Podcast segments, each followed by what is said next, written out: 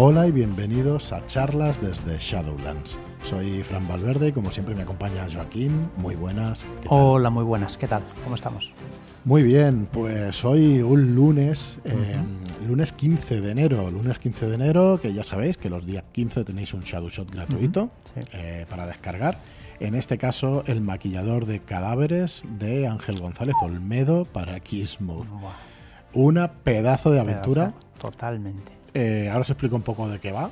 Eh, bueno, no puedo hacer no mucho. Puedes, no, no puedes explicar. Sí, hombre, el maquillador de cadáveres, bueno. Bueno, ¿de, qué, de dónde viene? Sí. sí vamos, a explicar, vamos a explicar poca cosa, pero alguna cosa sí. Lo primero deciros que es un Shadow Shot en dos partes, que esta es la parte 1, ¿vale? Y que el mes que viene tendréis la segunda parte que está escrita por un maestro de la escritura, la verdad, por el escritor Ángel González Olmedo, escritor de rol y escritor de novela, que también es autor en nuestro sello, sello de, Red de Red de la historia triste de un hombre justo, que vale muchísimo la pena, es también la primera parte de, de su novela, y vale muchísimo la pena que la leáis.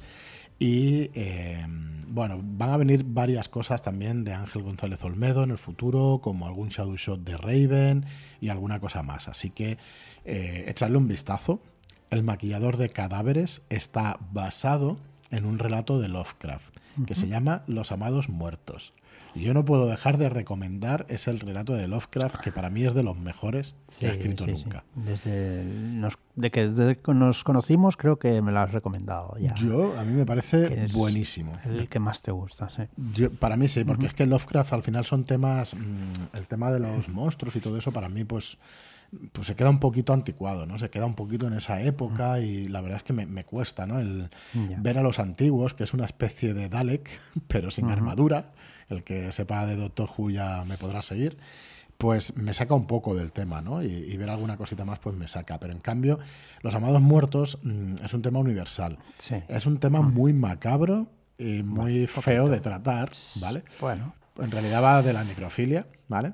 No sé si el concepto de necrofilia es justo lo que le pasa a ese hombre, eh, pero, pero es muy parecido. ¿vale? Entonces, dentro de lo macabro que es eh, todo este tema, está muy bien escrito, está, yo creo que psicológicamente el retrato que hace de, de ese personaje pues también está muy conseguido.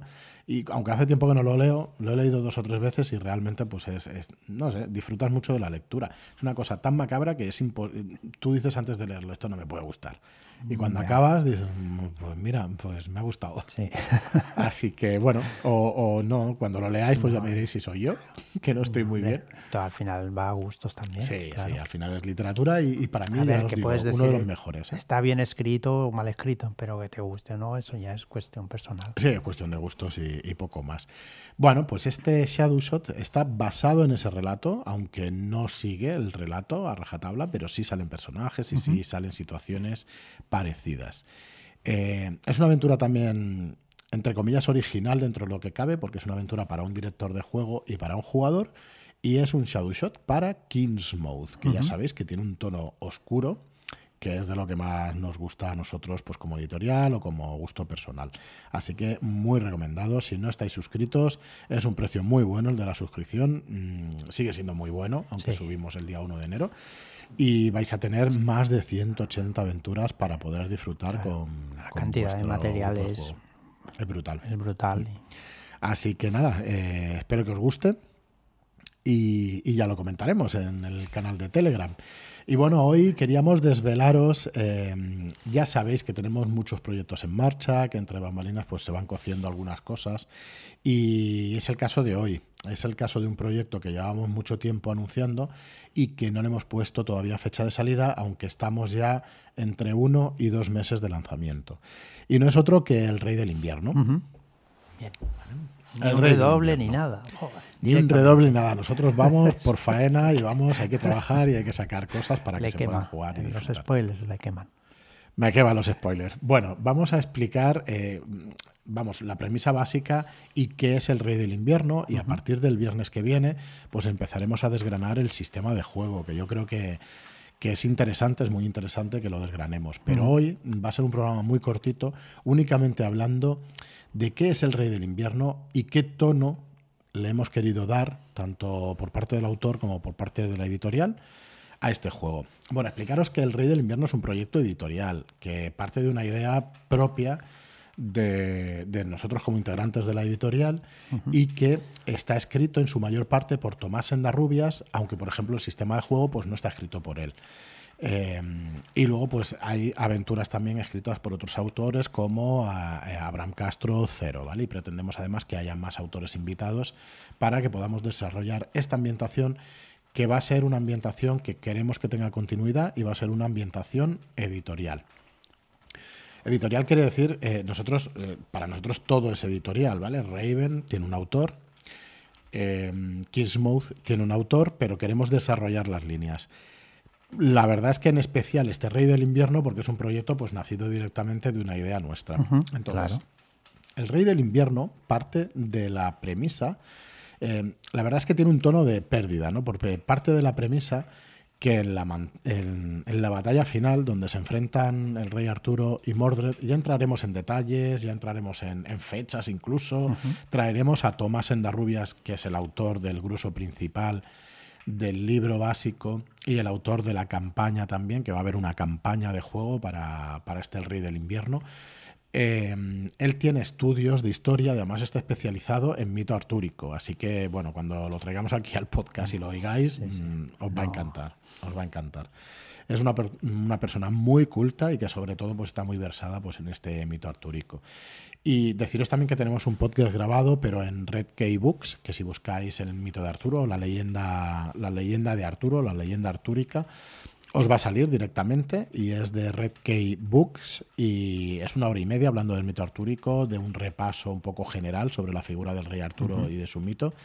Em, pero bueno, lo queremos traer aquí y que, y que podáis mm, pues directamente escucharlo. Entonces, que nos explique la ambientación y nos explique un poco qué ha hecho con, con el rey, con el rey del invierno.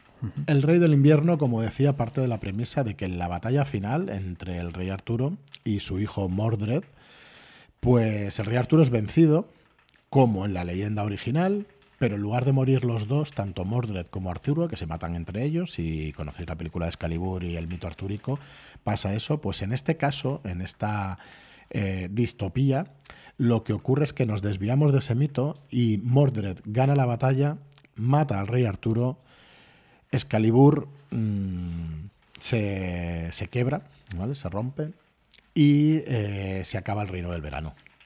Entonces, el tono de este juego es un tono de pérdida, de esa pérdida del rey del, del reino del verano, de esa pérdida del rey Arturo, de esa pérdida de Camelot, que bueno, que ya sabéis que, que es el ideal de la justicia, el ideal de los caballeros que velan por el bienestar del pueblo, el ideal de un inicio, una especie de inicio de democracia, aunque hubiera un rey, pero, pero tenía en cuenta a sus caballeros y todo esto, o sea, un, un estado de gracia que se acaba, ¿vale? Entonces...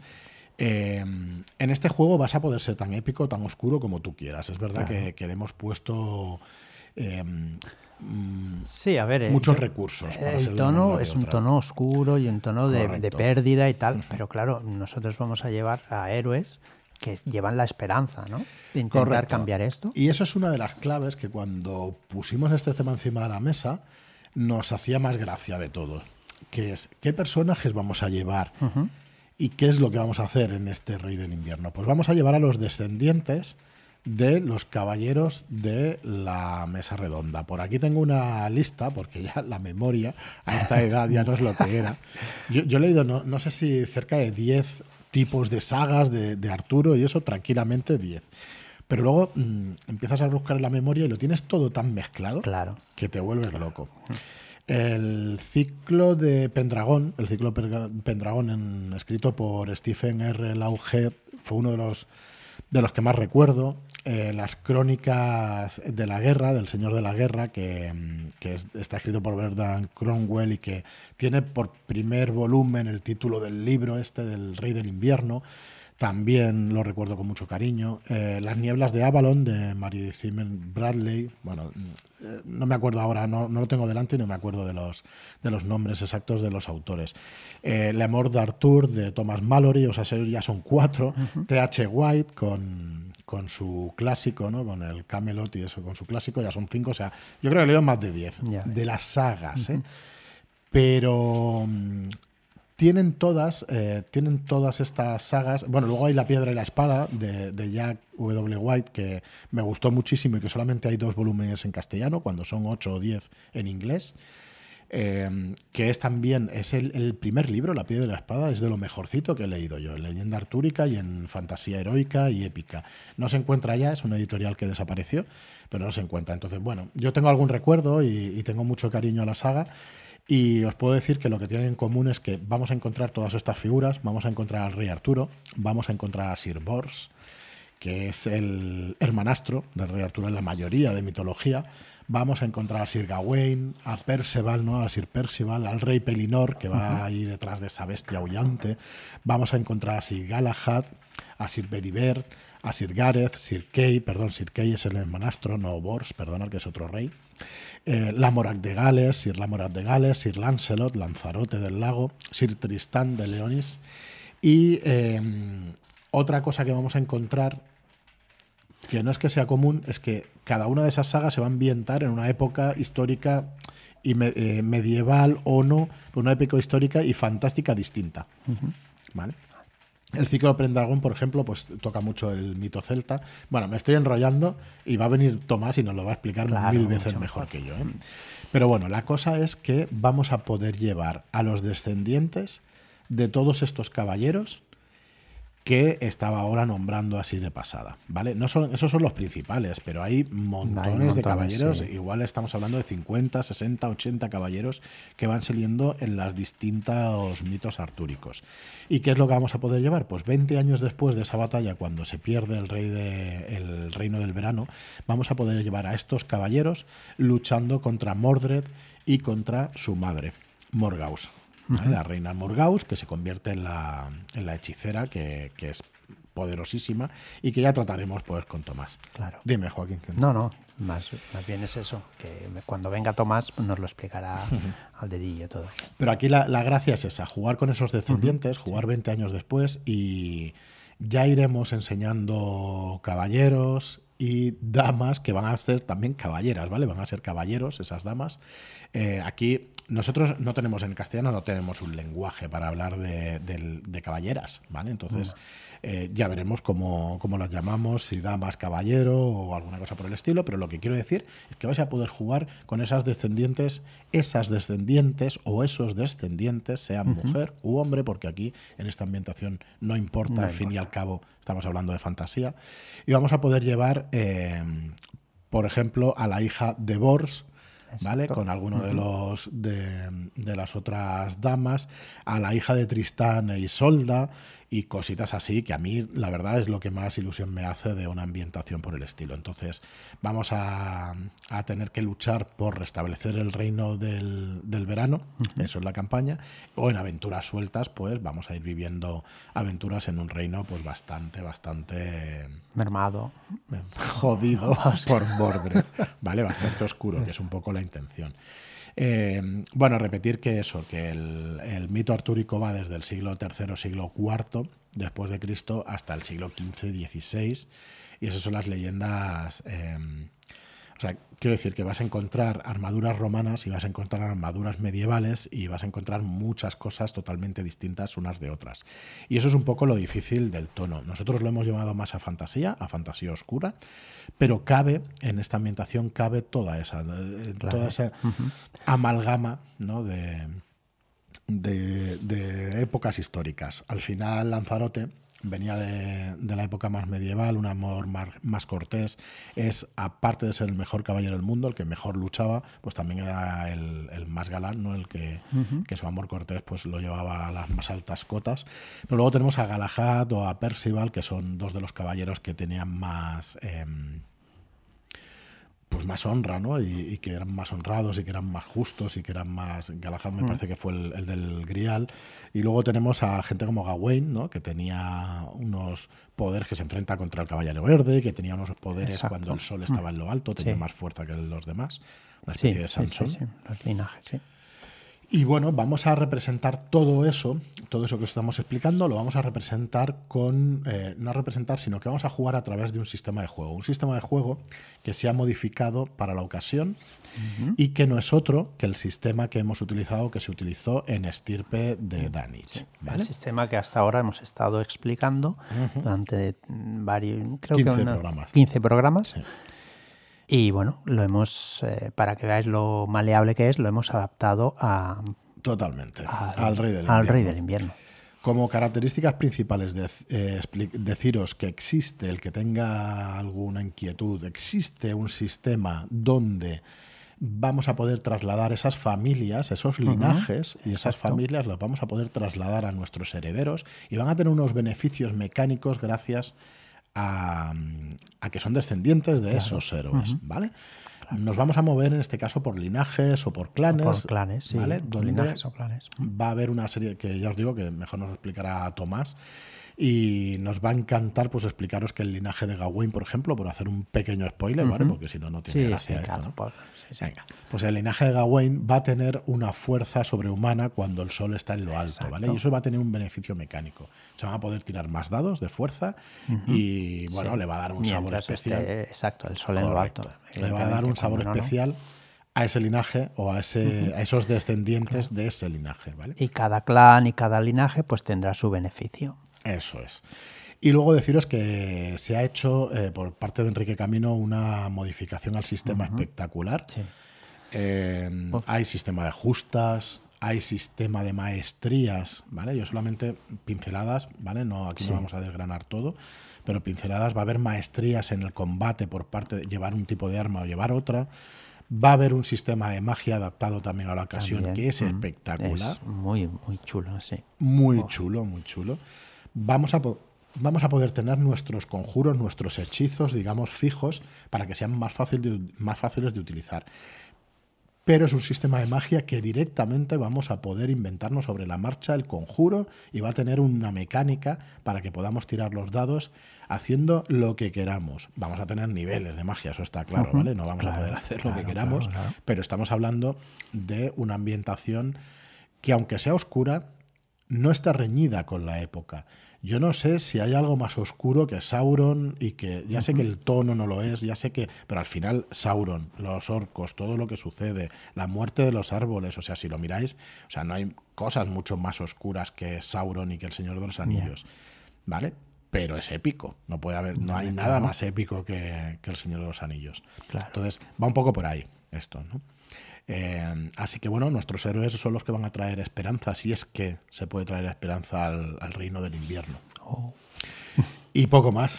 No, no, ha quedado un programa estupendo, ¿no? Yo no sé, es que me emociono con el proyecto este porque me, gusta mucho, me gusta mucho. Tengo, tenemos muchas ganas además de enseñaros partidas en el canal, de que veáis cómo funciona el sistema, de que veáis lo bien engranado que está todo a la hora de, no es un dungeons para subir de nivel, pero sí vas a poder gastar puntos de, experiencia para poder y de ventaja y, bueno, y va a tener un, carácter muy chulo, ¿no? Vas a gastar puntos de experiencia, que no he acabado la frase, para poder evolucionar tu personaje y, y, tener más cositas. Hay una mecánica muy, muy, muy chula en la que tú como caballero o como dama caballero, como lo acabemos llamando, puedas subir en, y puedas tener unos hitos y puedas tener unas, eh, eso que estamos diciendo de los hitos del linaje, ¿no? Eh, esos beneficios del linaje y los puedas ir utilizando si te acercas al ideal de caballero. Entonces, pues cada una de las facciones, cada una de los clanes o de los linajes va a tener sus peculiaridades. Claro. Así que, bueno, pues muchísimas ganas de enseñaros de qué va esto del Rey del Invierno. Bueno, no hemos dicho nada del arte de Juan Alberto, que es espectacular, la portada, los capítulos de la campaña van a llevar sus ilustraciones, y del arte de Marlock, que lleva meses también trabajando y que realmente pues, es espectacular. Vamos a encontrar pues eso, las hojas de personaje o las fichas de, de lo que son los, los linajes, de los clanes y todo eso, pues, pues están teniendo un aspecto estupendo. Que poquito a poquito en este mes, mes y medio, dos meses que queden como mucho para el lanzamiento, pues que eh, podáis ver todo este material, que podáis ver lo que viene y algo importante que ya se me pasaba es que ya está el proyecto abierto en GameFound, ¿vale? En GameFound, si buscáis El Rey del Invierno o buscáis The Winter King, porque es un proyecto que se va a lanzar en inglés y en castellano al mismo tiempo, vais a encontrar la información que va a salir de este juego. Nada más, no me enrollo más. Entraos en GameFound, le dais al corazoncito para que os avise de las actualizaciones del proyecto e iremos desgranándolo aquí a través de las semanas porque se viene mucha y completa información sobre el Rey del Invierno. Gracias a todos por la paciencia y bueno, deciros mm, un montón de proyectos. Estamos acabando todo lo que tenemos pendiente de entregaros que, que está en marcha, que la mayoría está en imprenta y con muchas ganas de que nos llegue ya y de que podáis ver por muchas de las cosas por las que habéis pagado ya. Y que bueno, y que seguimos con, con, mucho cariño y con mucha ilusión, pues por delante tenemos un montón de proyectos, de cosas que todavía no hemos anunciado y, cosas de, bueno, y, seguir líneas que tenemos, que tenemos ahí en la recámara. Nada más, perdona Joaquín que este episodio no, no, te, has dado porque a ti te encanta este tema y lo, conoces, eres más conocedor que yo sobre, sobre el tema artúrico, por supuesto. Pues mira, estamos jugando Pendragón y no creas que tampoco aporto gran cosa. No, sé qué me pasa porque yo creo que hay tal cantidad de información, tal cantidad de amalgama que tenemos en la cabeza que al final no sé si atinamos demasiado. pero bueno. Divertirse es un juego. Sí. Poco a poco. Nada más. Muchas gracias por escucharnos y hasta el próximo programa. Muchas gracias y hasta la próxima.